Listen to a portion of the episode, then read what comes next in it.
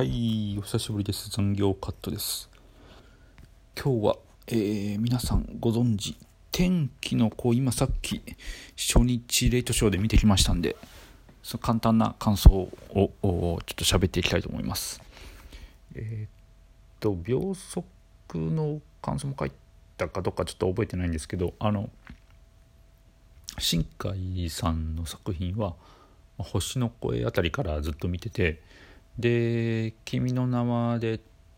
あちょっとまあ「君の名は」すごい僕は大好きで、えっと、映画館は5回見たんですけどそれでもやっぱり、まあ、好きなのは秒速とかねあの辺のおちょっと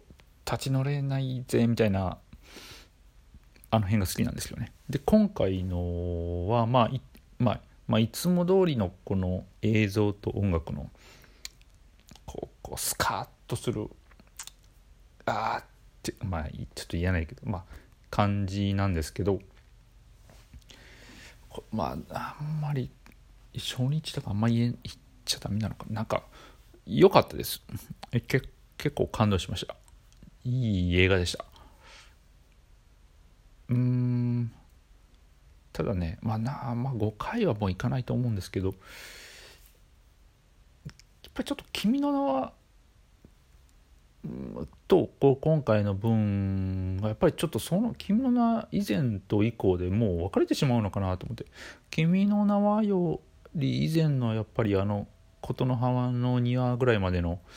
あの感じがやっぱり好きなんですよね。新海さんにはや次はですねもう長編じゃもう短60分から70分ぐらいのあの感じ秒速とか琴の葉の庭とかあの感じの映画をちょっと一本期待したいですね。うん、で今回今回の天気の子まああんまり喋るとネタバレになるからあんまり喋ってませんけど、えーいい映画でした。でまあもういいんかなあの結構「君の名は」的なキャラも出ますであのですね雪乃先生はちょっと私はね見つけられなかった。多分レッドクレジットでも花澤香菜さんはいたんですけどあ雪乃先生っぽいのは、まあ、まだ1回しか見てないんですちょっと見つけられなかったですね。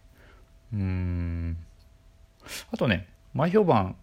本田翼さんがちょっとこうなんか話題になってましたけど私はそんなにうんなん特に思わなかったですねまあ笑って泣けて、えーハラハラしして結構こう娯楽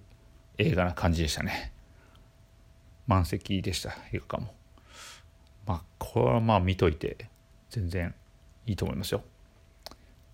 うん。あんまり喋れ、あんまり喋ってないですね。あんまり喋れないんで、まあちょっと今日はこの辺にしておきましょう。はい。どうも、じゃあ失礼します。